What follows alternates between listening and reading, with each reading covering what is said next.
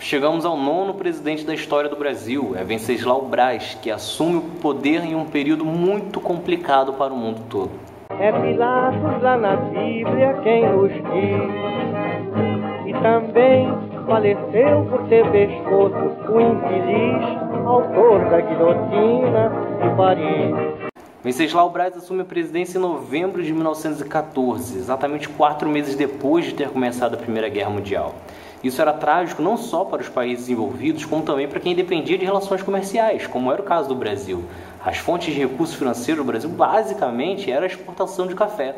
Se a Europa não estava comprando café porque estava envolvido na guerra, consequentemente o Brasil não tinha recursos. Outro problema da guerra para o Brasil é que o país não era industrializado.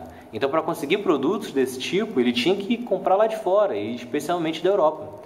Sem poder fazer esse tipo de compra, Venceslau Braz então resolveu incentivar a indústria.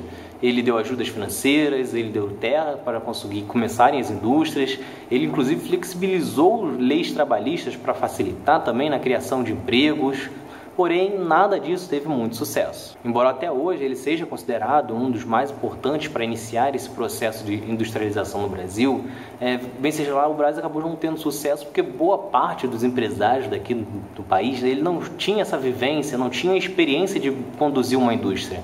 Então, boa parte delas acabaram fechando ainda durante o mandato de Venceslau Braz. Só que o grande erro de Venceslau Braz, na verdade, foi que como os países envolvidos na guerra precisavam de produtos de alimentação, ele focou basicamente na exportação. Então tudo que era produzido aqui, primeiro tinha como foco vender para a Europa e só depois ia para a mesa dos brasileiros. Isso fez com que os preços aumentassem consideravelmente aqui dentro do país. Gerou também muitas greves e paralisações ao longo dos quatro anos. Para piorar, o presidente ainda teve que lidar com a gripe espanhola, que chegou no país e matou mais de 15 mil pessoas.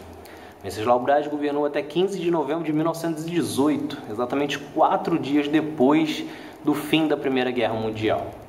Então é isso. Se você gostou, se inscreve no canal, curte e acompanha que semana que vem tem mais vídeo.